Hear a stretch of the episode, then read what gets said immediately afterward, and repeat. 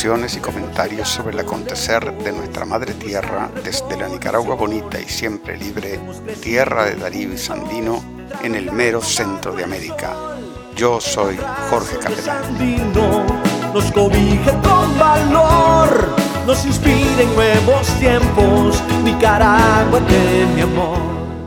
En este episodio de, de, Managua con Amor abordaremos el tema de la cultura en la revolución sandinista hoy y lo haremos con una persona que sabe mucho, mucho de eso. Combatiendo la pobreza con el trabajo y la paz. Brilla el sol, brilla su gente, somos cultura de paz, somos Estamos alojados en Anchor.fm, la plataforma que democratiza la radio por internet, poniendo la producción de contenidos al alcance de todos y todas. Totalmente gratuita, sin cláusulas oscuras ni letra pequeña. Fácil de usar, estable y ofreciendo una presencia garantizada de su podcast en todas las grandes plataformas del internet. Trabajamos juntos con la bendición de Contáctenos en Twitter arroba Jorge Rayabaja Capelán. Pueden también ver nuestro blog managuaconamor.blogspot.com o ver nuestra página de Facebook de Managua con Amor. Y también pueden mandarnos algún mensaje por WhatsApp al número 505, el código de Nicaragua, 7706-3613. Nicaragua sos mi amor,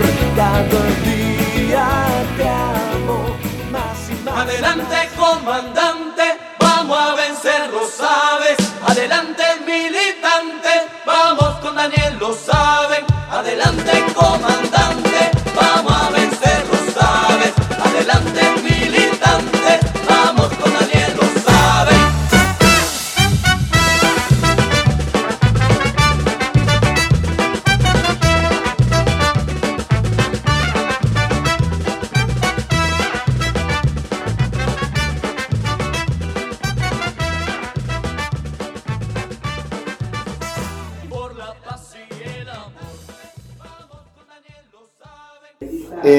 Entonces, aquí estamos en el, en el, Ministerio de Educación, en la Dirección de Educación de Adultos, este, para hablar con, con una persona que es toda una institución, diría yo, en la cultura popular de Nicaragua, el compañero Wilmor López musicólogo, yo diría etnólogo, porque es un conocedor a fondo de la cultura del pueblo nicaragüense.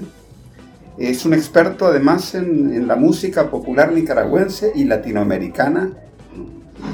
Un compañero de una larga trayectoria revolucionaria, divulgador de música revolucionaria en los años 70, aquí en mera dictadura somocista. Y es además un hombre de radio, lo que a mí me da un poco de nervio entrevistarlo. ¿Verdad?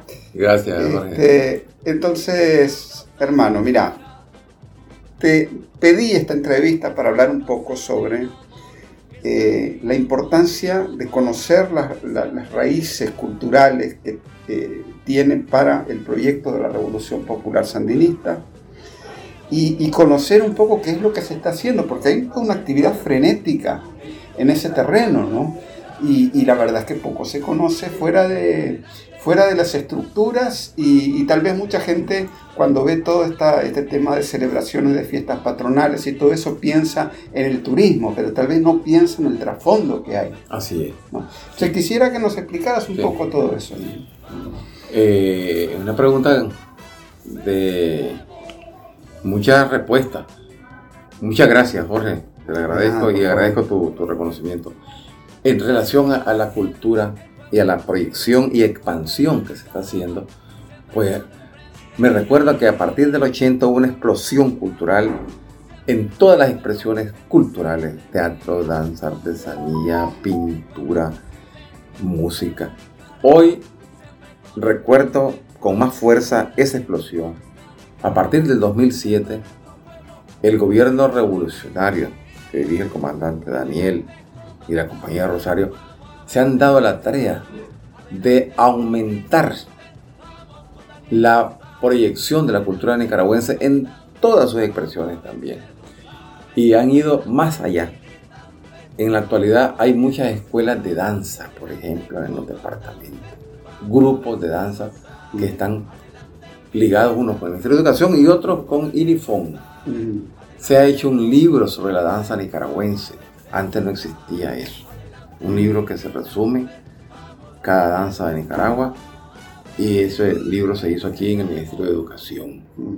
Y la danza actualmente tiene una proyección grande, sobre todo en los sectores rurales, porque aquí mm. hay proyección de los profesionales, pero nosotros vamos a la cultura popular nicaragüense, algo que me alegra hondamente saber que el 26 de febrero es el día de las artes y de las artes nacionales y la cultura popular nicaragüense. Nunca se había hecho ese reconocimiento, también se había escondido en los tiempos asiagos del neoliberalismo, eso se perdió. La palabra cultura, pues, muy oscuro, no apoyaban. Y yo recuerdo que se hizo muchas cosas más bien con tendencia a la a proyectar la, la burguesía lo que hacía la burguesía eh, en, cultura, que muchas veces eran cosas eh, de modas más que todo. Ahora no, con la revolución nuevamente, en pie y con más fuerza, la cultura popular ahora puedo decirte que impera en todas sus expresiones. Entonces tenemos danza y música, por ejemplo, puedo decirte que hay más de mil coros escolares. Ah. Mil coros escolares cantan canciones nicaragüenses hay coros municipales también. Y está el coro Rubén Darío, que es, digamos, la, estrella. Mm. Hay todos estos coros a lo largo de todo el país para reunir a los niños, a los jóvenes y que aprendan a cantar. Mm. Eso lo tenemos en una formación cultural. Pero en relación al apoyo de las festividades tradicionales, a los personajes, eso también es otro capítulo. Y nosotros tenemos en la actualidad un rescate de más de 300 canciones folclóricas. Antes no se conocían más que cuatro. El problema está ahora en darlas a conocer. Y ya rescatadas están porque por ahí andaban, no perdidas, por ahí andaban. Y aquí en el Ministerio de Educación tenemos ese trabajo de piezas anónimas, donde van anónimas, porque es el, lo grandioso, anónima. 300 de todo el país, incluyendo la costa caribe. Eh, la costa mezquita, y la, costa mezquita norte y, la afrodescendiente en el sur. Tenemos el rescate también para la docencia, para los historiadores, para los estudiantes, para tener mejor conocimiento de las biografías de los compositores nicaragüenses. Ahorita puedo contarte que ya está el libro en la página web del Ministerio de Educación y hasta en físico el primer tomo de biografía de compositores nicaragüenses.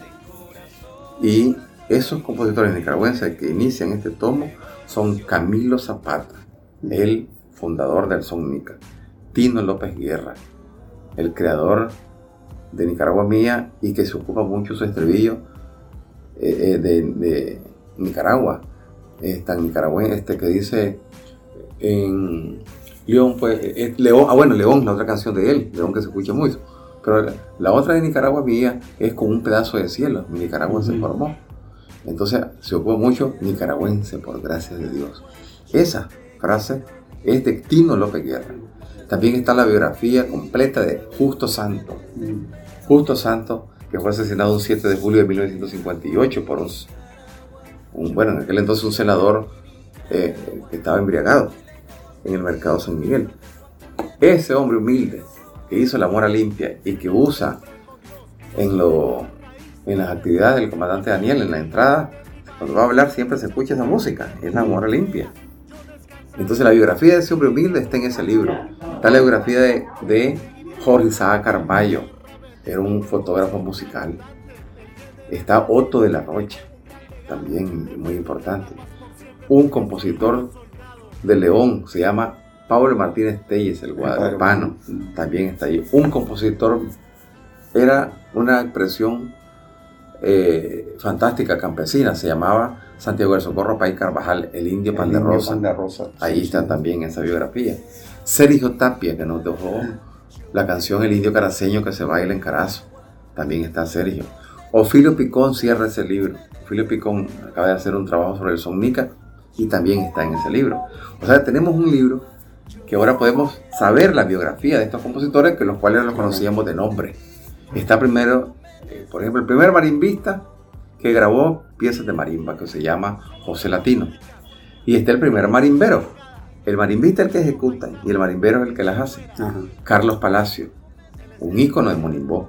Ahí está también. O sea, tenemos un libro, gracias, Ministro de Educación, con el apoyo, por supuesto, del gobierno. Es verdaderamente extraordinario porque además este, para los amigos en el exterior que tal vez no tienen, no manejan todas esas referencias, ¿no? todos estos músicos son parte del folclore, pero también no es tan antiguo. O sea, por ejemplo, este, el indio pan de rosa, el guadalupano, eh, son gente de los 70, digamos, ¿no? Sí, eh, dado a conocer los 70 para, acá. Y su proyección ha sido de aporte a la cultura musical nicaragüense, indudablemente fantástica. Ahora, la artesanía.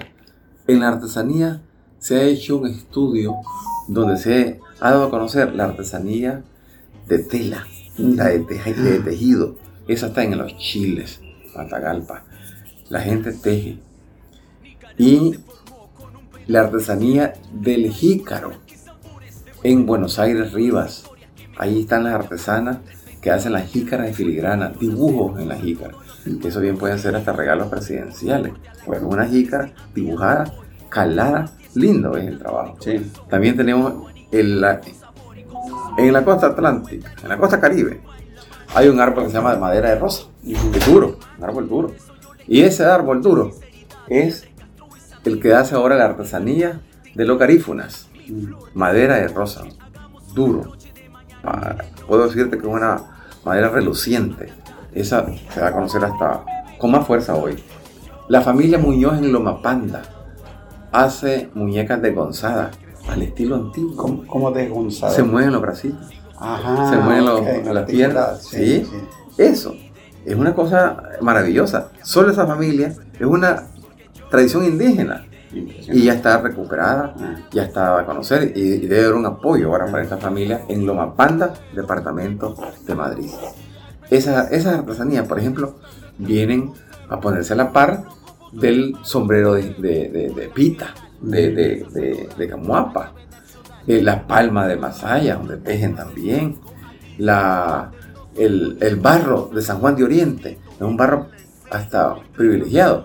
Le habían sacado piezas maravillosas, réplicas de, cerámica precolombina. Y yo puedo decirte que el municipio de San Juan de Oriente es único en el mundo en la producción de esta cerámica y ahora creo yo que esta, este pueblo está viviendo de eso.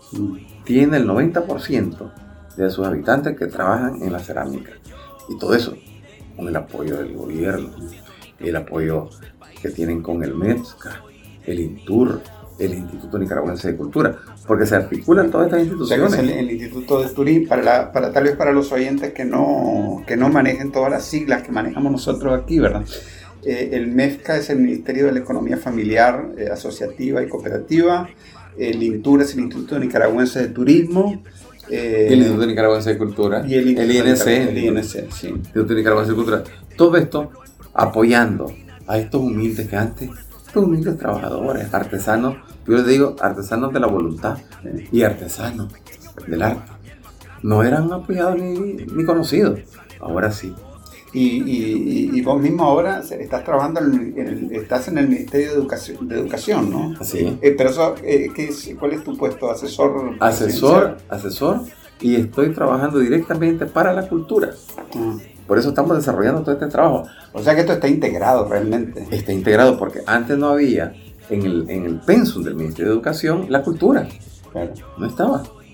Ahora sí está. Mm. Ahora está y entonces estamos dando conferencias, haciendo presentaciones, trabajando en temas que son coyunturales, algunos y otros que no son coyunturales dentro de la cultura. Por ejemplo, estamos ahorita trabajando en la escogencia, como fuimos el, año pasado, la pieza que daban a bailar los alumnos el 14 de septiembre, la pieza nicaragüense, porque antes eran marchas, eran marchas extranjeras. Ahora ya no hay marchas extranjeras. Los desfiles se hacen con música nicaragüense. La, la independencia de Nicaragua y de Centroamérica se, se, se, se, toca con música nicaragüense. Así es. Se ha nicaraguanizado. Se ha nicaraguanizado. Sí. Y entonces hoy los desfiles, usted los va a ver y cuando ve los desfiles, bailan música nicaragüense. Ya no hay marchas extranjeras. Entonces hay una... Marcha yankee como la que hacían antes, ¿verdad? sí, sí, del ejército norteamericano. Sí, sí, marcha yankee. Sí, ya no. Eh, todo ahora están con el acento nicaragüense. Entonces se baila una... Se hace una coreografía hermosísima el 14 de septiembre con mucha pasión nicaragüense. Allí trabaja bien muy bien el profesor Ronald Abud. Entonces estamos viendo ahorita la escogencia de la danza y estamos eh, eh, dedicándose a la masaya. Masaya, Masaya es la cuna del folclore en Nicaragua. Tiene en su haber más de 10 danzas folclóricas, donde se destacan teatros callejeros. Por ejemplo, un teatro callejero famoso se llama Torvenado y Aguizote. Una danza famosísima que es la danza nacional, es las inditas, el baile de indita, antiguo. Cuando aquí vino Squire, ya bailaban el baile de indita. Cuando aquí vino a dar una... bueno, cuando se rescató el gowense, que se fue en Masaya, ahí hay un estudio y se habla del baile de las inditas. O sea, el baile de las inditas es nuestro baile nacional. Entonces, Masaya lo tiene en Monimbó, porque hay indita de Monimbó. También usted puede ver el baile de negras, el baile de fantasía, el baile de los diablitos. Todo eso tiene Masaya. Entonces Masaya es la cuna del folclore, no solo en baile, sino también en música, artesanía, pintura, eh, pintores populares. Fíjate que, eh, por ejemplo, hablando sobre los músicos, ¿no? Aquí ya, me acuerdo hace 10, 15 años se hablaba de Halloween. Sí. Ya no se habla más de Halloween. No, ya no, eh, perdió fuerza. Halloween entró con el 90, con el triunfo de Doña Violeta Vargas de Chamorro. Entraron, bueno, todos los Miami Boys vinieron, entonces ellos trajeron una subcultura. Claro. Y entre esa subcultura trajeron la moda del Halloween. Y entonces ese año fue para los más allá doloroso porque hubo más máscaras de Halloween que de aguizotes. Claro, y los aguizotes son unos espíritus, ¿no? Que salen ahí. Son espíritus nacidos del arte popular y de las leyendas nicaragüenses. Mm. Porque hay algunos que se han inventado, otros han existido aquí desde la colonia. Por ejemplo, aquí hay leyendas indígenas y, leyendas coloniales. Una leyenda indígena es la que tiene que ver, por ejemplo, con animales. Mm. Por ejemplo, el cadejo. Eso no lo trajeron los españoles. La cegua. La cegua. Mica bruja. Eso es muy, muy, muy, nicaragüense, indígena. El español trajo el padre sin cabeza. Que no había padre, padre sin cabeza. Y hubo una mezcla después. Por ejemplo, los españoles trajeron la carreta y los náhuatl trajeron su cultura. Entonces la carreta náhuatl se juntó, las dos. Hay una fusión. Y entonces ese folclore oral se expresa en los aguizotes. Muy nica. Aquí no hay hombres lobo. Y sin embargo, en Halloween trae hombre lobo. Y ahí es donde viene la contradicción, pero prevalece siempre lo nacional. Lo que pasa es que entre los aguizotes y la tradición leonesa de, la carretanagua y todo eso, en realidad el imaginario es mucho más rico, el de aquí. Que, el de, que el traído de Halloween. Sí, sí. Y aquí hay propio. Por ejemplo, en León, en Sutiaba, existe el punche de oro. El punche de oro, claro. es muy famoso. un punche de oro. No era un español que salía a cuidar sus riquezas. Cuando murió, en el imaginario quedó que el hombre salía siempre a cuidar sus riquezas y a pasearse por León. Y, y, eh, como, bueno, fue un mito porque existió. Y, de ahí viene a veces los mitos. En, en este podcast vamos a poner un enlace eh, yo creo que escribiste un artículo para la revista Correo sobre esas leyendas, me parece. Sí, sí, sí. Vamos a poner un enlace a ese artículo. Hicimos uno de la cultura también, de todas las que son las fiestas patronales. Correcto. Vamos, a poner enlaces a esos artículos para que los oyentes que quieran saber más sobre las leyendas y sobre eh, las tradiciones, y festividades. tradiciones y festividades, ¿no? Que, que puedan este, eh, compenetrarse más en ese tema. Sí, perfecto, es mejor, porque si tienen un, pueden deleitarse mejor y además embeberse, como digo yo, de la, identidad nicaragüense. Claro. Porque en otro lugar no encontrás esto, no lo encontrás en, en donde vaya. La identidad nuestra es bien fuerte. Solamente un grito te hace nicaragüense en cualquier parte del mundo. El grito, ¿quién causa tanta alegría? Y si te contesta, esa persona es Nica. Claro. te dice, la Concepción de María es Nica. Y otro grito es, viva León jodido. Es un grito nacional. Y el otro es Viva el Boer. Viva el Boer. Sí, sí, sí. Esos son gritos nuestros que forman parte de nuestra identidad. Y después tenemos nuestra comida, el pinolillo, por ejemplo. El pinol. Nosotros somos pinoleros, por gracia de Dios. Y en cualquier parte del mundo, el pinol es, nicaragüense. Entonces, todo esto ahora lo tenemos con mayor fuerza y expansión. Yo siempre estoy pendiente de cualquier actividad y el gobierno está en cualquier actividad de Nicaragua. El, gobierno cultural, como le, llamo yo, de, de, de de, la, de las regiones. Por ejemplo, el gobernador Carlos Alemán del norte, en Caribe Norte, es un hombre que apoya el El Quimpulanca es el juego de reyes, no similar, pero tiene que ver algo como con el gobense. Y entonces la expresión mayor de ellos se llama Quimpulanca. Y este gobernador lo apoya en todas las comunidades misquitas. Eso yo lo vi como una maravilla. Mientras que antes los gobernadores no tenían ese papel, además el alcalde no apoyaba esas cosas, el alcalde más bien de esos lados más bien buscaba cómo despalar y hacerse rico de las riquezas naturales.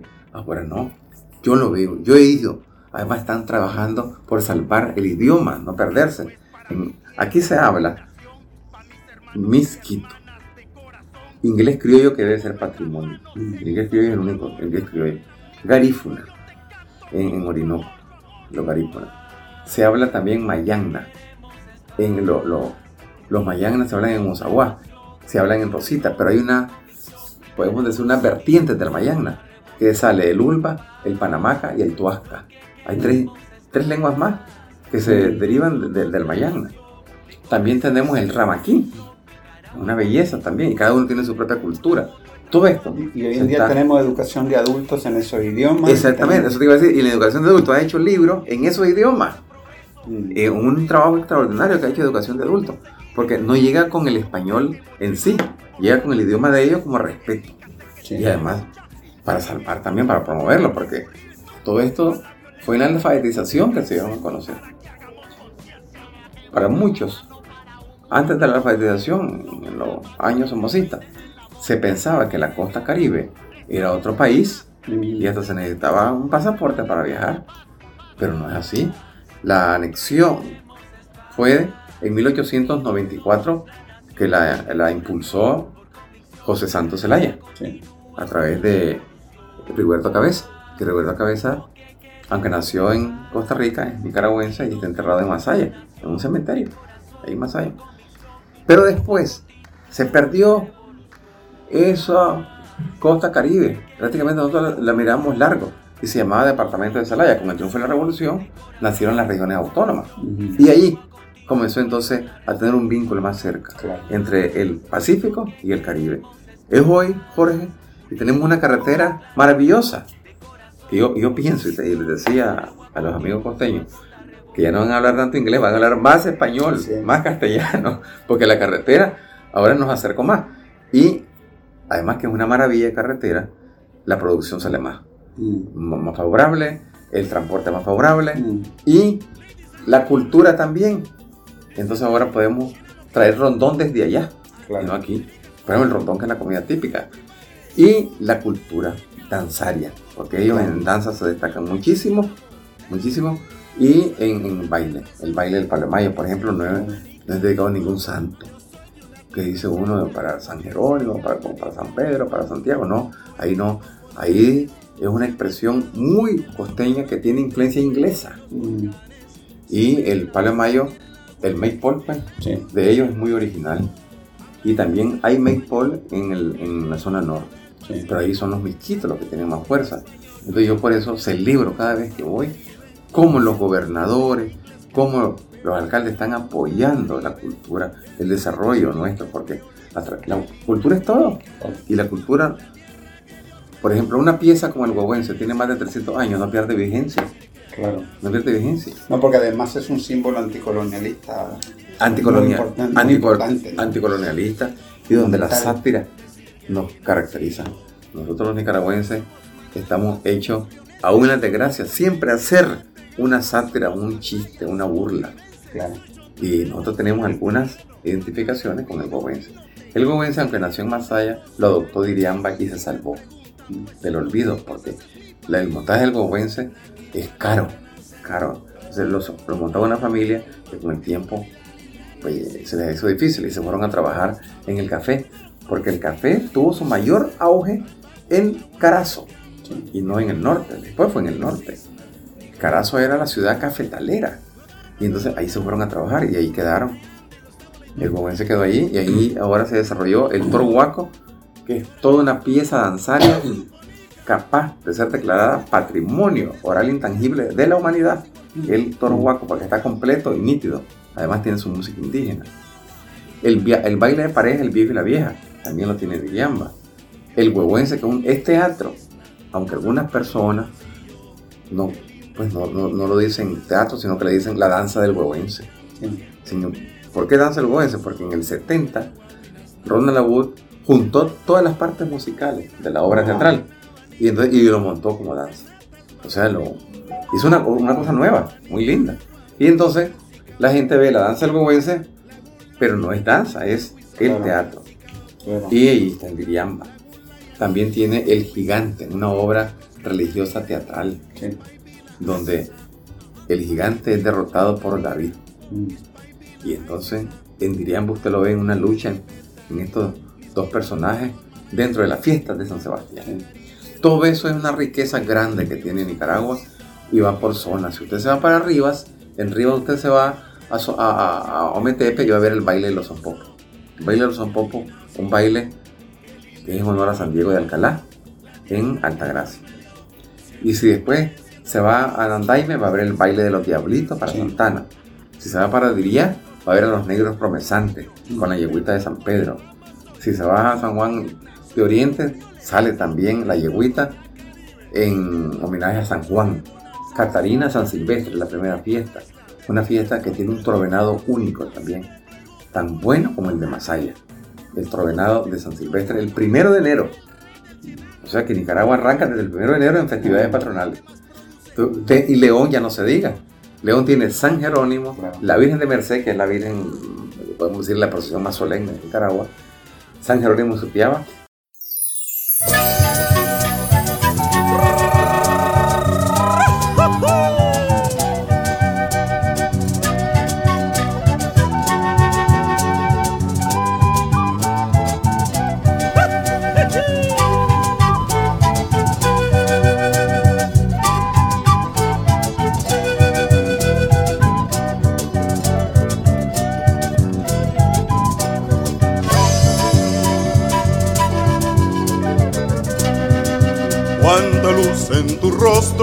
Ya ves que la traición no pudo derrumbarte y tu nombre es ahora un estandarte de pueblos libres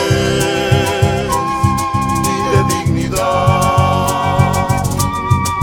Corrió la sangre generosa un día, pero hoy brillan al sol nuestras banderas, la azul y blanca y la roja y negra triunfo tu grito de patria y libertad. Te lo cuentan las hormigas, tenías razón general. Te lo cuentan las hormigas, tenías razón general.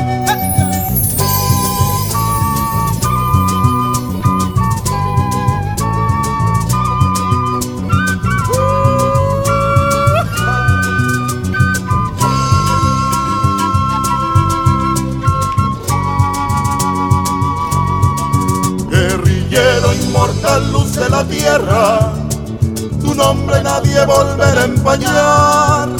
Tu palabra y tu ejemplo sigue vivo, las hormigas te lo vienen a contar. Sonríe general que tus muchachos luchan hasta llegar a triunfar. Nicaragua es la tierra de Sandino y cosecha un aniversario más.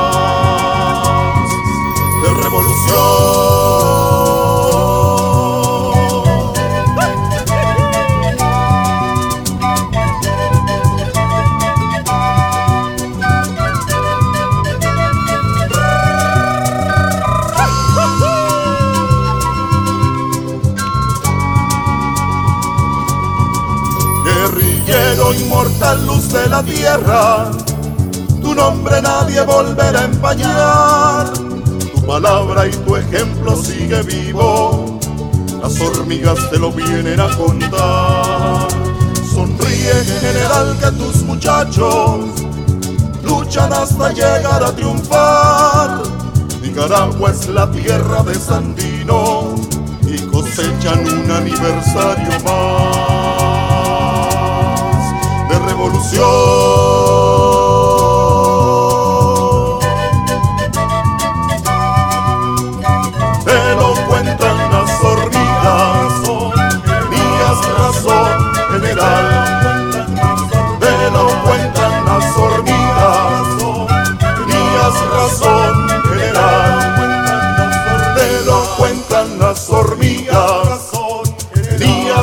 Razón, general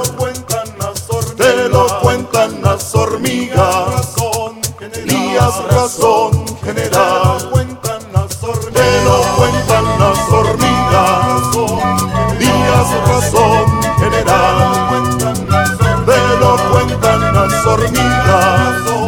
Tenías razón, general. Te lo cuentan las hormigas. Tenías razón, las hormigas. Lo que vivimos aquí en Nicaragua, como tenemos acceso a las noticias y todo eso, sabemos que esto se está promoviendo hoy en día en todo, en cada, en cada municipio más o menos, ¿no?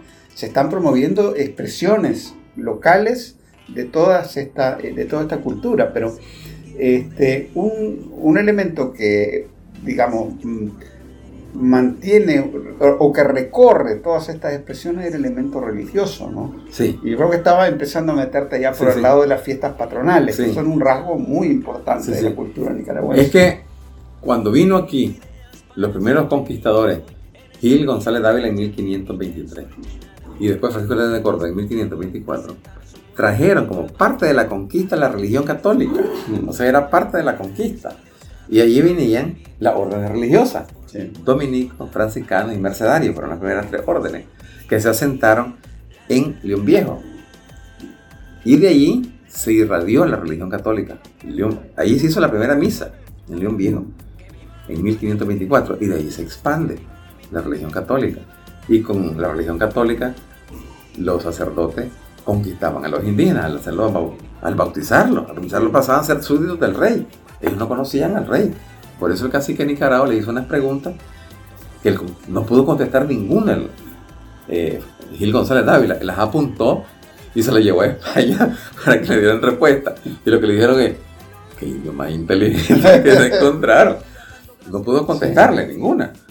Y después vino el, cuando lo, lo expulsó Diriangén. Diriangén lo expulsó con ayuda de Nicaragua y con ayuda de Agateite.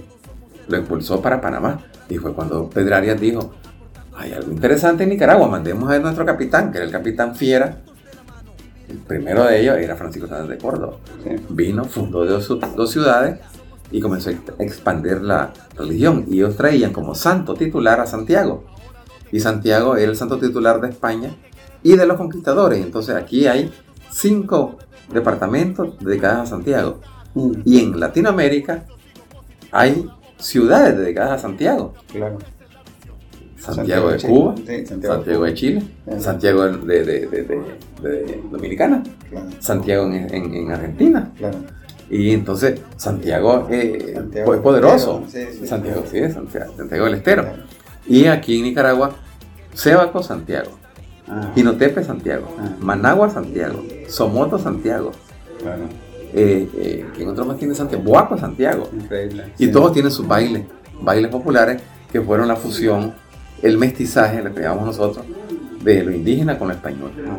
Y entonces usted encuentra siempre, en Diriamba, por ejemplo, usted encuentra plumas de pavo real en, en los sombreros. Eso es indígena. Claro. La música de Pito, todo es indígena. Claro. Pero algunas facciones que usted ve en las máscaras es española. Entonces ahí está la fusión y la riqueza que tenemos nosotros. A mí me llama la atención en la, en la, en la eh, catedral de Sutiaba, ¿no? ¿El sol? El sol, exactamente. Un gran sol encima de la nave, ¿no? Eh, encima no, lo debajo, del, eh, debajo del techo, perdón, debajo del techo, ¿no? para que se hagan una idea. Y entonces llegaban los indígenas a adorar al dios sol, pero yo le ponía en el sol, pues lo traía y ponía la imagen religiosa.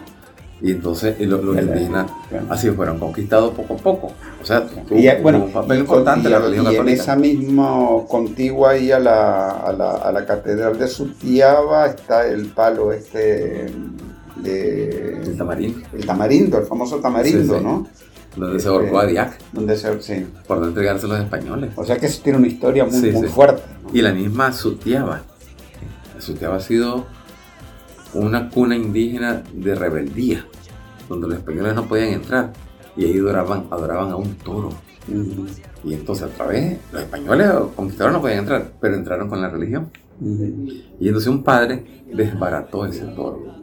Cuando llegó Squire en 1848, 49, lo llevaron los indígenas donde estaba el toro, ya desbaratado, y le dijeron que un señor de Cotona lo había desbaratado.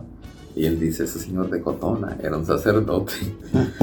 ese desbarató. Sin embargo, ese toro hoy en, su tierra sale y se llama el toro leonés. Y sale el 29 y el 30 de septiembre. Y, sale con mucha fuerza, o sea... mucho fuego? Sí, con mucho fuego. No murió... El toro encuetado. El Sí, está en su tierra, fuerte. Y para San Jerónimo usted lo mira sale con, percusión y, es uno de los personajes del folclore nicaragüense. Eh, y ya, bueno, puedo decirle que en Chinandega también están la cucharapanda y los San Roque. La cucharapanda es un baile de reverencia a San Roque. Están los San. Eh, está el San Pascual Bailón, porque San Pascual vino de Bailón, de España. Aquí se convirtió, le quitaron el D, San Pascual Bailón. Ah, está bien. sí, y entonces se llama Zapaco al bailón. Y entonces lo bailan cuando un objeto se perdió. Entonces al bailarlo, el objeto aparece. Entonces creen en esa. Y hay una reverencia para él, hay una, un baile, especialmente eso en Chinandega. En el viejo tenemos San Roque y ahí está la imagen que podemos decir la patrona nacional de Nicaragua, la Virgen del Trono que fue llevada por el hermano de Santa Teresa de Jesús. Realmente la historia así es. La llevó, la dejó allí por cosas del destino, no se pudo zarpar para Perú y la Virgencita está ahí. Una Virgencita linda. Perú, vamos bien, Sí. Y la hora, y ahora la patrona nacional es basílica nombrada, el templo es basílica, ya no es catedral sencilla, es una basílica nombrada por el Papa. Mm. Y la patrona de Nicaragua la visitan de todas partes de Centroamérica. O sea, nosotros tenemos un orgullo nacional que tiene que ver con la religión y la actividad popular, porque a través de ella nació, por ejemplo, lo que se llama el lavado de la plata. Claro. Usted llega el 6 de diciembre a lavar, la plata, que antes era plata. Ahora es un simulacro de plata. Pero antes sí. Y habían valores grandes. Era un, lavado ritual de, la, de, de los tesoros. De los, tesoros. De, los tesoros de la Virgen. Porque esta Virgen tenía hasta terreno y, tesoros, tesoros. Los ricos, para optar a una indulgencia, le dejaban sus riquezas y la Virgen tenía tesoro. Después nació otra Virgen que es una campesina, se llama la Virgen del Lato, que está eh, unos 40 kilómetros. Tiene su propia iglesia y tiene sus tesoros también. Tiene su ganado, tiene sus terrenos. Eh, las imágenes tenían antes y en España también. Y entonces aquí en Nicaragua tenemos derroche, podemos decir, de folclore, tradición, festividad. Tenemos derroche y tenemos un apoyo, podemos también, sin, sin dudarlo, un, apoyo que nos ha tocado a todos los que trabajamos con el folclore nicaragüense de la expresión, un apoyo seguro, un apoyo que nos hace tener más valor, nos hace creer en cualquier actividad que el pueblo ha hecho, engrandecerla, enaltecerla. Porque aquí hay actividades que aparentemente han ido como perdiéndose. Aquí en Managua, le pongo un ejemplo pequeñito, el baile de la vaca. Doña Chica Villalta es la que lo manejaba, doña Francisca. Esa señora murió y dejó una, bueno, una escuela de vaquitas, de vaquitas que están en, todo Nicaragua. Sí. Y porque ahora yo le he visto también fuera, hasta, aquí está, tenemos doña Chica, murió de más de 100 años, se llamaba Juana Francisca Villalta Lezama. Este baile es el único de Managua fijo, es un baile unipersonal. Y el otro es una representación de un cacique con un penacho que yo puedo decirte que no es muy mica. Porque el penacho que ocupa para el penacho de, norteamericano. Que aquí en Nicaragua sale el primero de agosto. Esto en Managua estuvo a punto de perderse. Vamos a poner algunas de estas fotos en, la página web para que. Eso es lo bueno de los podcasts, que uno puede. Este, y, y pues una, una ilustración que te da mejor lectura. Así es, así es. Estos son los moros y cristianos de Huaco. En Huaco está esa lucha del moro y cristiano, que al final gana el cristiano contra el moro. Esta es una herencia española, porque los españoles pelearon contra los moros. Y los moros fueron derrotados en Granada, donde se van. Esto, esto vino aquí en Nicaragua. Hay tanta riqueza como en Guatemala. Guatemala es el otro país que tiene eh, bastantes festividades tradicionales como Nicaragua pero no creo que tenga el apoyo. Aquí el apoyo es seguro, un apoyo a través del gobierno, del Instituto de Nicaragüense de Cultura, un apoyo a través del Ministerio de Educación, es sustancial y puedo decirte que nos enaltece porque rescata la tradición. Y como nicaragüense, nosotros en cualquier parte del mundo nos sentimos orgullosos de decir que nuestro gobierno es cultural, es revolucionario, es solidario. ¿Y por qué es todo eso? Todo eso. ¿Cuál es la importancia de, impulsar ese tipo de políticas para Nicaragua, para un proyecto revolucionario a Nicaragua? Es darle su lugar al pueblo. El pueblo aquí, hay una consigna que parece que no fuera cierta. El pueblo es presidente. La juventud es presidente. Y entonces los promesantes son también presidentes, porque se les apoya. La importancia de este país chiquito, que irradia una cultura única, original, otra palabra también que se ocupa mucho. Nicaragua única y original. Es, cierto, es única y original. Tenemos una cadena volcánica también, linda, una cadena volcánica que ahora se ha hecho más famosa con la avenida de Nick, eh, eh, Que este hombre ha venido aquí, ya había venido muchas veces, además tenían un circo. Ese circo había venido aquí en los años 70, de, porque es de familia cirquera. Y vino hoy en un reconocimiento a nuestro país. Todo esto es Nicaragua. Nicaragua es color, calor, solidaridad, amor. Esa última palabra es grande y trascendental. Si no se hace con amor las cosas, no se hacen bien. Y aquí todas se han hecho con amor, incluyendo la revolución y la insurrección. Muchos nos metimos por amor. No había interés en nada. Aquí Nicaragua no tiene lugar para para el odio. Sin embargo, aquí, fuerza foránea, hecha en Estados Unidos, no han querido cambiar eso. No lo van a lograr, no lo pueden lograr por el pueblo. Entonces, toda esta tradición que usted ve hoy, ¿cuál es el objetivo? Fortalecer la identidad nicaragüense, mm. fortalecer lo que somos nosotros, fortalecerlo a nivel nacional e internacional.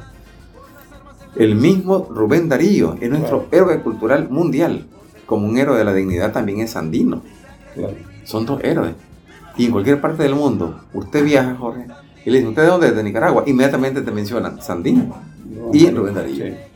Y a veces, yo te lo digo que me da vergüenza, que hay nicaragüenses que viajan fuera, largo, hacen periplos y no conocen ni un libro de Rubén Darío, no conocen ni un poema de Rubén Darío. Y no conocen mucho la historia de Sandino. Yo siempre estoy hablando de eso, de que debemos de fortalecernos. A veces ni una canción nicaragüense. Claro.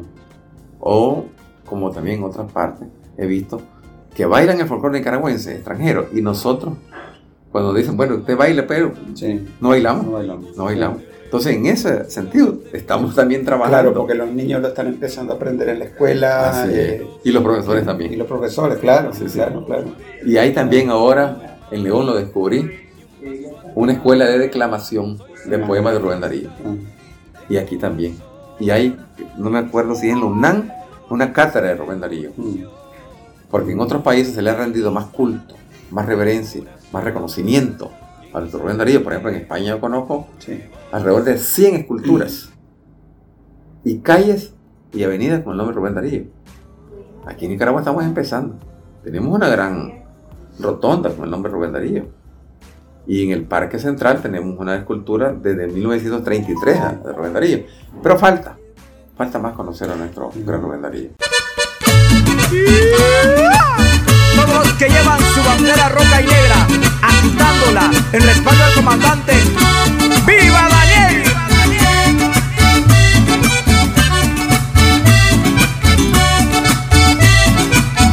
Aunque te duela, aunque te duela, Daniel, Daniel, se queda. Aunque te duela, aunque te duela, Daniel, Daniel, aquí se queda. Daniel, Daniel, el pueblo está con él. Daniel, Daniel, el pueblo está con él.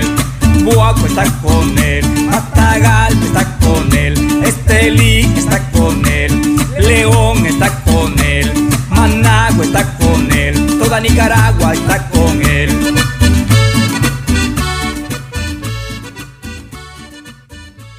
Yo, me quería ahora este, referir a un aspecto eh, no sé, tal vez más cercano, no, no, no solo a la juventud, sino al, al acontecer político, digamos, aquí en Nicaragua, ¿no?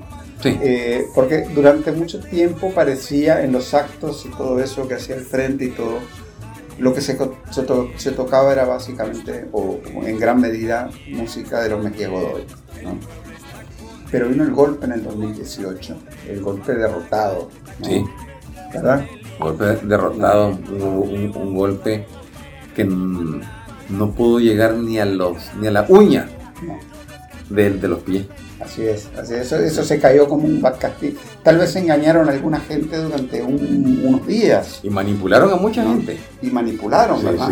pero, pero pronto mostraron lo que realmente son, ¿no? Así es. Y, se les vino abajo todo. Sí, sí. Ahora, en esos días, en esos días cuando se parecía, bueno, que qué va a pasar y que la gente le dio la espalda al frente, y donde el, internet fue un papel importante. Yo recuerdo que nos comunicábamos sí, sí. y nos en unos momentos difíciles. Todo y, haciendo grupos de WhatsApp y, no, y no entendíamos. Y, y, y, en ese momento empiezan a salir muchachos, y no, no tan muchachos, haciendo canciones en defensa de la revolución, en defensa del comandante, en defensa del frente. Sí, y fue espontáneo, Jorge. Eso me alegró también a mí, porque yo estaba en Buaco cuando nació la canción, el comandante se queda. y después el muchacho Granado, porque me dijo que era mi, mi, oyente y que me admiraba por mi trabajo cultural. Y me, dijo que se sentía gozoso, porque todo esto no fue con dinero, fue con el amor. Por eso te decía que la palabra, el amor es importante. Y la hizo. Después un muchacho de aquí en Managua, un obrero, me cantó la canción que te lo cuentan las hormiguitas. Y yo le dije, mira esa canción, qué bonita. Es que me dice, este golpe fue derrotado. Se lo van a ir a contar a Sandino. Me dice, claro, bonita, porque está inspirado en Sandino. Y también una canción preciosa. Se llama Lester Lacayo, el compositor.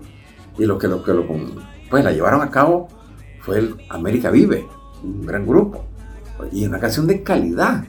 Porque ahí está, porque hay canciones que pueden ser en panfleto. Pero no. Y nacieron canciones, nacieron del campo, muchas del campo, de los departamentos, llegaron y se llevó a crear 48 canciones, de las cuales se dieron en dos discos 40. Y eso para mí fue muy importante porque aquí había una dictadura musical revolucionaria de los hermanos Carlos y Luis Enrique Mejía Godoy.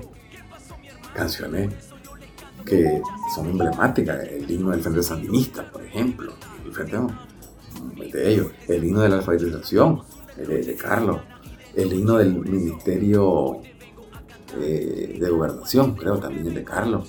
Eh, hizo cuatro himnos y además hizo el canto al FSLN, un hermoso canto de la historia del Frente Sandinista. Hizo la canción también a, la, a, la, a, eh, los héroes de la el mural sonoro de la patria, algo así, que está un canto a la, a la guerra nacional, muy bueno. Pero después, Carlos convió y se va con Luis Enrique y aparentemente quedamos sin cantores. Y es cuando viene la respuesta de estos jóvenes, jóvenes y mayores, y comienza una andanada de canciones nicaragüenses revolucionarias de todos los ritmos. Hasta la cumbia se hizo revolucionaria con Gustavo Leitón. Y comenzó a abrirse nuevos caminos, nuevos artistas y ahora esto no lo detiene. Cada vez, cuando en, los pueblos usted se encuentra una persona que te canta una canción. Hace poco vi a un señor cantando una canción a capela, ah. que ya le pusieron música, sí, sí, canta un poco del... Pues Esa la vamos a poner aquí en este podcast. correcto, correcto. Hace mención del gobierno de Doña y bueno, de todos los gobiernos, de Bolaño, Alemán. Excelente, excelente. Pues, eso, eso, es espontáneo, como te digo. Y ahora, te digo, tenemos actores, músicos. Algunos se fueron y ya volvieron. Como te digo, algunos equivocados se fue. Por ejemplo, el muchacho que ganó el Gastón, Dagoberto Palacio, se fue para Costa Rica, que cantaba bolero. Se fue, que cantaba bolero y se fue, nada tenía que ver. Juan Solórzano se fue y regresó, muchacho que canta canciones nicaragüenses. Se fue Nieves Martínez, que anduvo cantando los tranques en Masaya, ya regresó y está cantando normal. Eh, Flor Rodríguez también ya vino. Eh, vino también los muchachos de la cuneta son machín, ellos se habían ido también, ya están. Eh, han venido todos y están, ahí están, aquí no hay ninguna censura para los artistas, ni ninguna represión. Y es eh, más, bueno, mm, tenemos que decirle a los oyentes que estamos este, grabando este podcast un 5 de, ah, de, de, marzo. Vamos a hablar de Comandante Chávez, obviamente. Claro, ¿verdad? Claro, claro. Pero, siete años. Pues son siete años de su partida. Pero también hace un par de días este, nos dejó el poeta Ernesto, Cardenal, que también tuvo un papel importantísimo en la lucha sandinista. Por Ernesto muchos sandinistas nacieron a la lucha. Este, Ernesto Cardenal fue el autor de la hora cero, un canto a Sandino. Y a través de ese canto se dio a conocer al general Sandino. Ernesto Cardenal hizo ese poema que muchos fragmentos de ese poema fueron musicalizados. El grupo Pancasán, a través de su integrante Fabiola Mora, musicalizó La Hora Cero, que es un fragmento. Carlos Mejía musicalizó Había un nicaragüense, también de La Hora Cero. Luis Enrique musicalizó otra parte. Y el, trabajo de Ernesto Cardenal a nivel internacional fue vital, porque denunció las atrocidades de esa dictadura. Esa sí es dictadura, esta no es ninguna dictadura. Es un gobierno constitucional, formal y hasta generosísimo. La dictadura de Somoza sí era dictadura, asesina. Y Ernesto Cardenal denunció esa dictadura en sus poemas y en, y en algunos foros internacionales. Una dictadura que tiraba a los campesinos de los helicópteros. Así es. Como, los poemas, como los poemas del, poeta Cardenal lo describen. El poeta, por ejemplo, escribió un poema que se llama Las campesinas del Cuba por una denuncia que hizo Roberto Sánchez, que trabajaba en la prensa, y publicó que unas mujeres estaban presas en el Cuá. Las mujeres eran de Rancho Grande. Y las mujeres le habían dado la información y él sacó las mujeres y entonces se convierten en mujeres del CUA, pero realmente eran de rancho grande. Pero como estaban presas en el CUA, estuvieron seis meses en el cuartel de la Guardia. Y entonces Ernesto, con esa visión revolucionaria de ese momento, hizo el poema que lo, bueno, con denuncia, con ese poema, los crímenes. Hizo una gran labor. El poeta comienza a distanciarse de la revolución hace 30 años, del 90, cuando es enredado con los MRS. Y entonces se va eh, unos resentidos, otros ambiciosos, y Ernesto se va resentido. Entonces él, comenzó aquello, fue, fue manipulado, pero él, nunca eh, dijo que estaba en este partido, nunca dijo que estaba en este partido, pero él ya no estaba conforme con la revolución. Y después viajó mucho y estando afuera, pues hacía manifestaciones, un, poquito a veces groseras, a veces no, y comenzó él a, distanciarse. Nunca lo, ya, ya, ya nunca volvió a su estado de, de ser un, ya más, más lógico, más, eh, podemos decir, no coincidía algunas porque en, la poesía de Ernesto, en las últimas poesías, se metió a, trabajar el, tema cósmico. Entonces no había coincidencia ya con la realidad nacional, sino que había una cuestión de, una visión del, cielo, de los astros. Sin embargo, en, entrevistas con periodistas, siempre le tocaban el tema, le retocaban el tema, por ejemplo, de unos terrenos en Solentina. Sí. Unos terrenos que fueron, legal sí, fueron divididos porque la viuda de, Alejandro Guevara, que es la novia García, se había quedado sin nada y Alejandro se lo había dejado, pero no había papel. Y, en ese interín, a ella le quedó el hotel, que ese hotel en un inicio era de la Asociación de Solentiname, pero después le quedó a la, a la viuda. Algo que la merecía. Y ahí venían esos disgustos desde Solentiname, y la devolución, las cosas después. E, ese enredo al poeta lo turbó lo turbó y, comenzó a, manifestarse como que lo perseguían. Yo nunca vi que lo persiguieran. Nunca, no, había un respeto. Tanto es que a la hora que muere se declara tres días de duelo.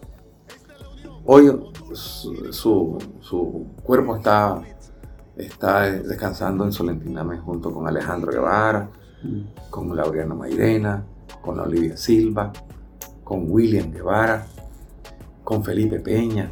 Todo esto, algunos yo los conocí. Y gente revolucionaria, muchachos honestos, fin. Finalmente te puedo decir que eh, eh, el, capítulo de Solentiname fue heroico, porque fue el mismo Ernesto que llevó el mensaje revolucionario y muchos de, ellos fueron al, al asalto al cuartel de San Carlos el 13 de octubre del 77. Ernesto en esos días, días antes se fue para Costa Rica. O sea, él tiene... Era un proyecto cultural, pero era político-militar también. Exactamente, él tiene mérito revolucionario. Y por eso se reconoce sus días. Sin embargo, la manipulación aquí es extraordinaria también. Sí, hasta que llegamos a la situación que se dio durante la misa que montaron en la... Eh, eh, aquí hay una cuestión bien extraña, ¿no? Hay 153 municipios, en todos el gobierno apoya las fiestas patronales, que son fiestas religiosas, y a todo el último rincón. Hasta el último rincón. Y la policía garantizando la seguridad, este, los bomberos, todas las instituciones del Estado garantizando la seguridad de cualquier fiesta religiosa, este, eh, de las muchas, que no sé cuántas serán, no sé, miles supongo, este, que se realizan en todo el territorio nacional. Ahora, se da la misa buena parte de los curas eh, católicos eh, se sumaron al golpe del año 2018, ¿no? No, no todos, no, no vamos a decir que todos, pero buena parte, ¿verdad? La mayoría. ¿no? La mayoría. La mayoría. Este, la Catedral de Managua organiza una misa al, al, eh, a Ernesto Cardenal, ¿verdad? Y claro, la, la, la, diócesis aquí en Managua, muy cercana, muy eh, dominada por el golpismo, ¿no? pone enfrente a grupos que en toda su vida han sido totalmente antisandinistas, antirrevolucionarios, ¿no? Eh, y que ninguno de ellos conoce la obra de Ernesto Cardenal. Que ninguno de ellos, exactamente, ¿verdad? Y que además este me imagino que si, si la leyeran este, se quedarían horrorizados en muchos aspectos, ¿no? Pero a esa iglesia llegó un montón de gente que no estaba convocada. Sí. ¿no? Y era la gente que estaba reclamando al, Ernesto Cardenal revolucionario, rojinegro. Claro. Rojinegro sandinista, ¿no? Sí. Él le hizo un poema al comandante Ortega, lindo, se llama Comandante. Le hizo un poema donde dice que hay que recordar a los mártires siempre, cualquier acción recordar a los mártires.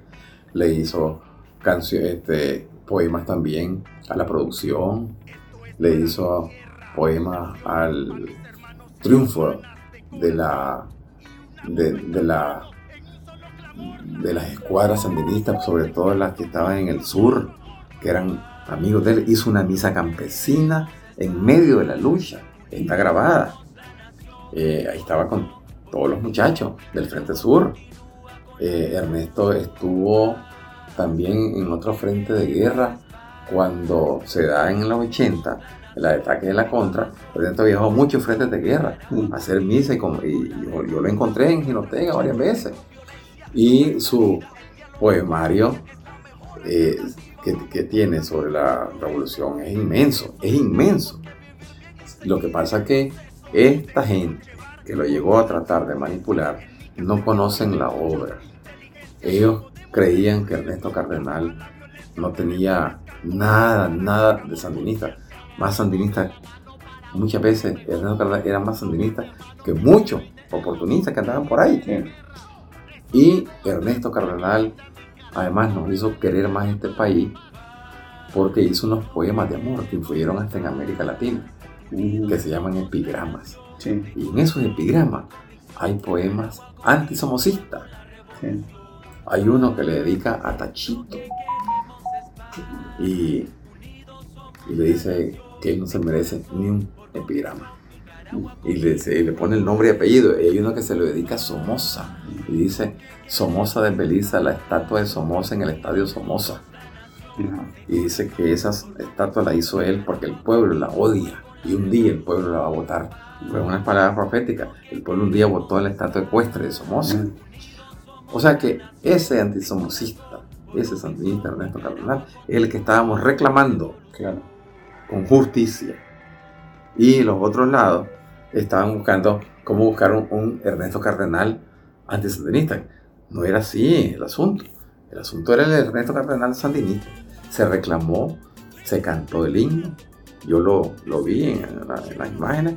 Y yo creo que el pueblo que estaba allí el pueblo que estaba al fondo, sobre todo el pueblo nicaragüense revolucionario, se fue contento porque Ernesto Cardenal, por lo menos, vimos no, pero y, la, mayoría de la, gente, la mayoría de la gente que estaba ahí era rojinegra. Con su pañuelo rojinegro. Eso también. Creyeron que iban a hacer, que iban a manipular la, este, lo que es una, una herencia revolucionaria del pueblo nicaragüense y no lo lograron. No, no, no, no, no lo lograron. Ellos querían hacer un show. Sí un show ayudado por los periodistas, porque los periodistas hacen unas tomas cerradas. Yo, por ejemplo, estuve el, bueno, podemos decir, el cuidado de contar cuántos integraban los piquetes el 25 de, febrero, que era el día de la manifestación. Y eran, 20, ah, eran 20.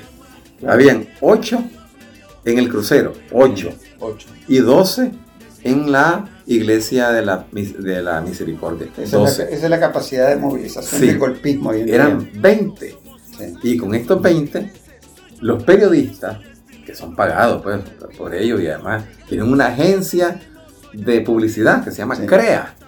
Esa agencia es la que les monta todo. Les, les, hacen las mantas, les hacen la foto, las pancartas, todo eso se lo hacen ahí. Y la propaganda. Y entonces y llaman a los periodistas. Entonces, estos periodistas hacían tomas cerradas. Sí. Entonces, una toma cerrada, entonces usted cree que es bastante. Claro. Entonces, esas tomas cerradas y además las entrevistas cerradas, todo aquello es, manipulado. Mm. Pero eran 20 muchachos y muchachas que andaban allí, funcionarios. Todos ganan. Ninguno, todos ganan. Ninguno eh, eh, es que va gratis. Sí. O sea, su oficio es hacer eso. Sí. Ellos tienen su salario un salario y además eh, les incluye vehículos. Y, además hay un sacerdote que yo vi, en, sacerdote católico, no, sacerdote evangélico, un señor Cerrato, que lo ha repetido varias veces, que dice que la embajada norteamericana les está pidiendo que se unan. la embajada norteamericana. Y, porque eso es un requisito, dice, ya nosotros nos reunimos. Entonces, ¿en qué quedamos? Eso no es, no es un proyecto de ellos, un proyecto que viene del imperio. Y, en eso yo les puedo repetir que no podrán ni hoy, ni mañana, ni siempre. El pueblo nicaragüense es único, unido, es maravilloso. El pueblo nicaragüense sabe, sabe que este Frente Sandinista ha hecho lo que ningún gobierno ha hecho, ni va a hacer.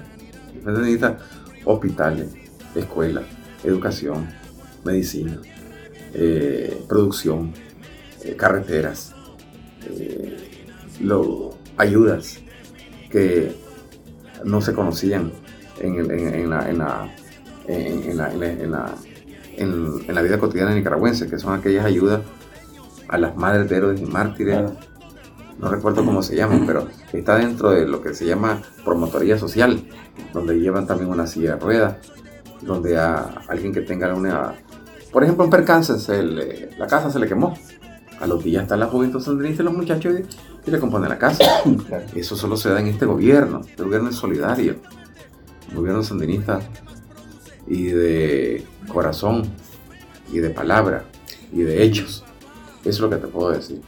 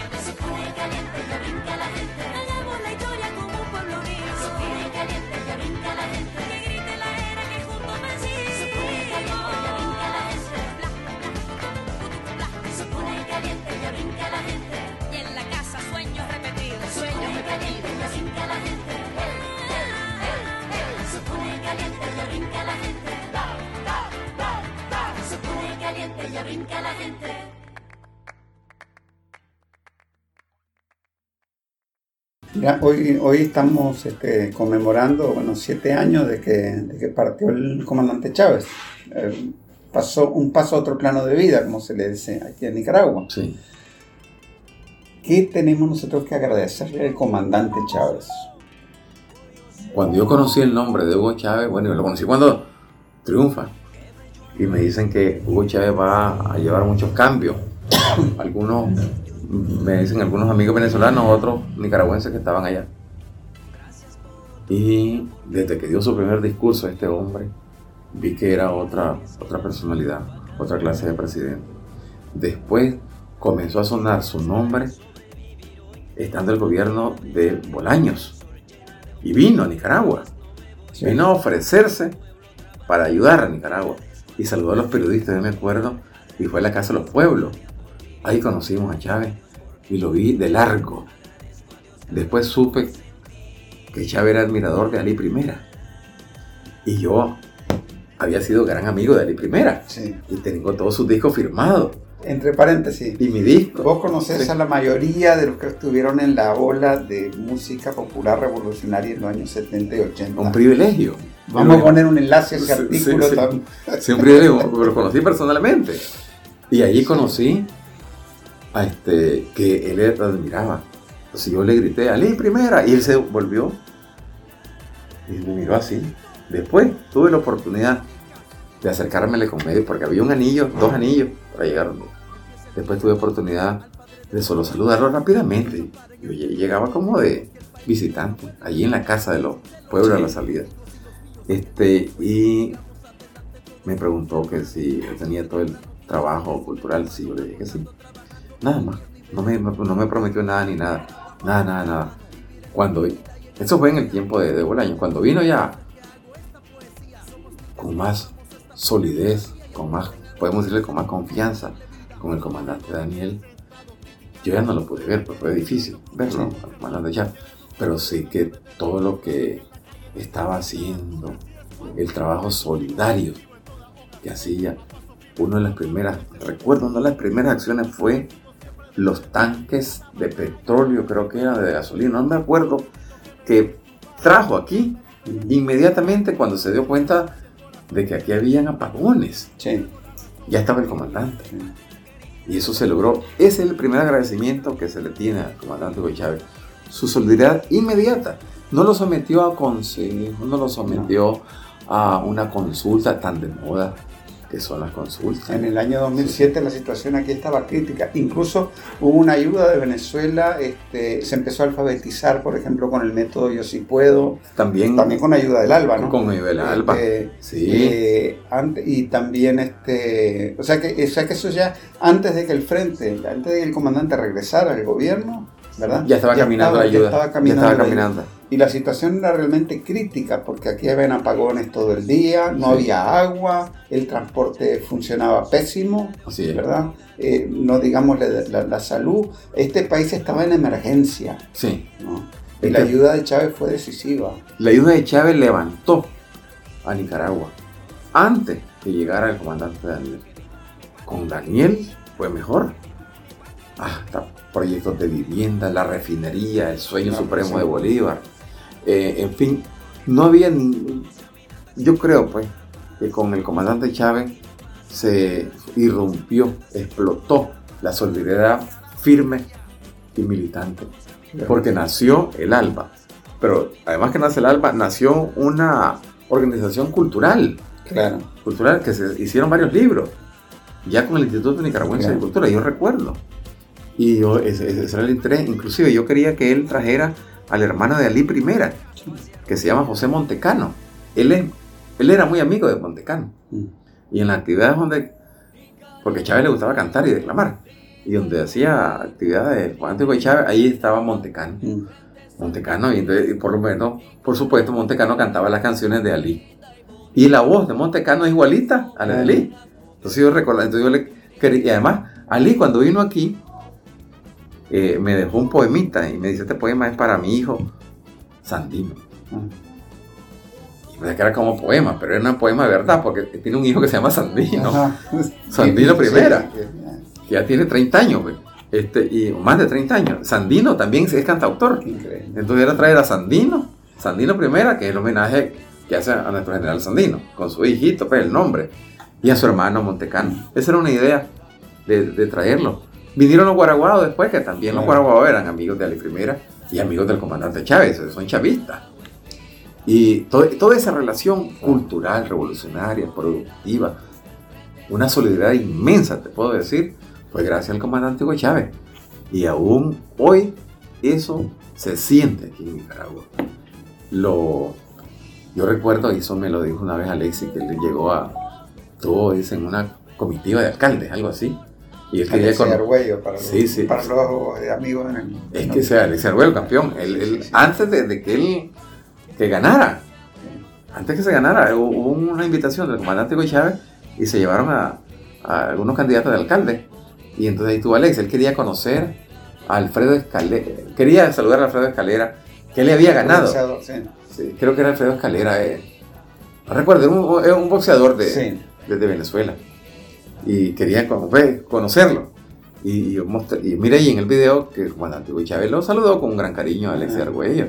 Y le contó que él también había estado uh, platicando con un boxeador. Que, que, y el periodista, él era amigo de un boxeador y que el boxeador era chavista. Y le dijo que el mejor pleito que se sostenía era el apoyo a Hugo Chávez.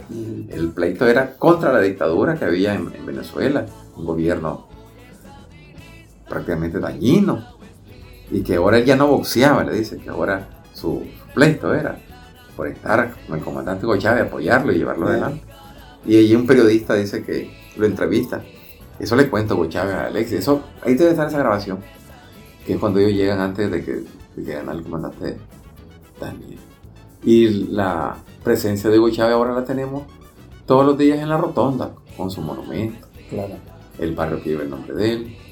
El ejemplo de este hombre con mucha dignidad, su fortaleza, un enfermo. en esa rotonda, este, aquí en Managua, es donde convergen las marchas que se hacen miles y miles de marchas de sandinistas que marchan en los últimos meses han sido prácticamente todas las semanas, han habido. Todas las semanas.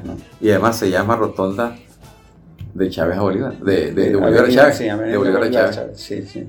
porque antes se llamaba solo Rotonda Simón Bolívar, ahora es de Bolívar a Chávez.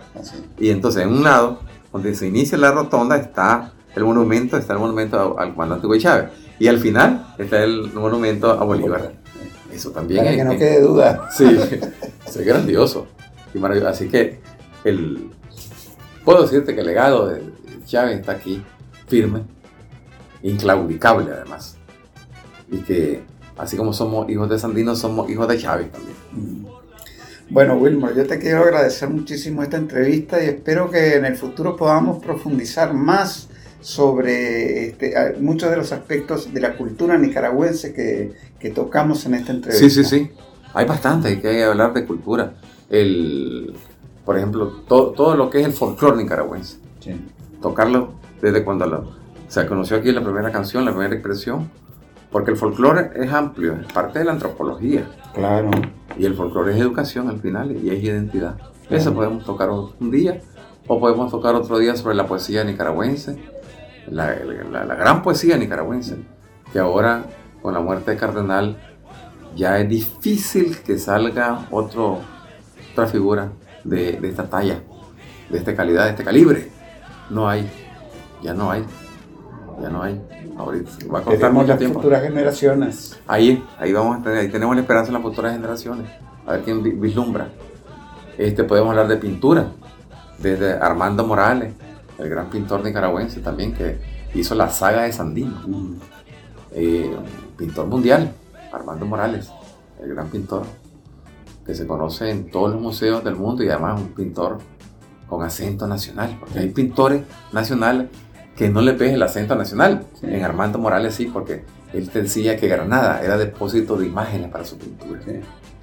Podemos hablar de la pintura, podemos hablar de la artesanía, que es tan linda, la influencia de México en Nicaragua. Y de la comida, que no hablamos nada. Ah, y la comida. La comida nosotros tenemos herencia hasta de África, con el ayaco, por ejemplo, la piña, la España, por ejemplo, nos trajo el cerdo. Y aquí el cerdo ahora es un animal de fiesta patronal. De fiesta patronal. Podemos hablar del maíz. El maíz es nuestra raíz. El maíz de América. Podemos hablar también un poco de la herencia española. Cómo vino el, arroz, por ejemplo, que vino desde Asia y vino con los españoles aquí. Y el arroz y el frijol ahora se juntaron y hacen el gallo pinto. Pues todo eso es identidad y comida. Sí, gastronomía podemos hablar de todo eso. Bueno, pues tenemos varios podcasts que hacer. Sí, sí, claro. bueno, un abrazo, hermano. Gracias, hermano.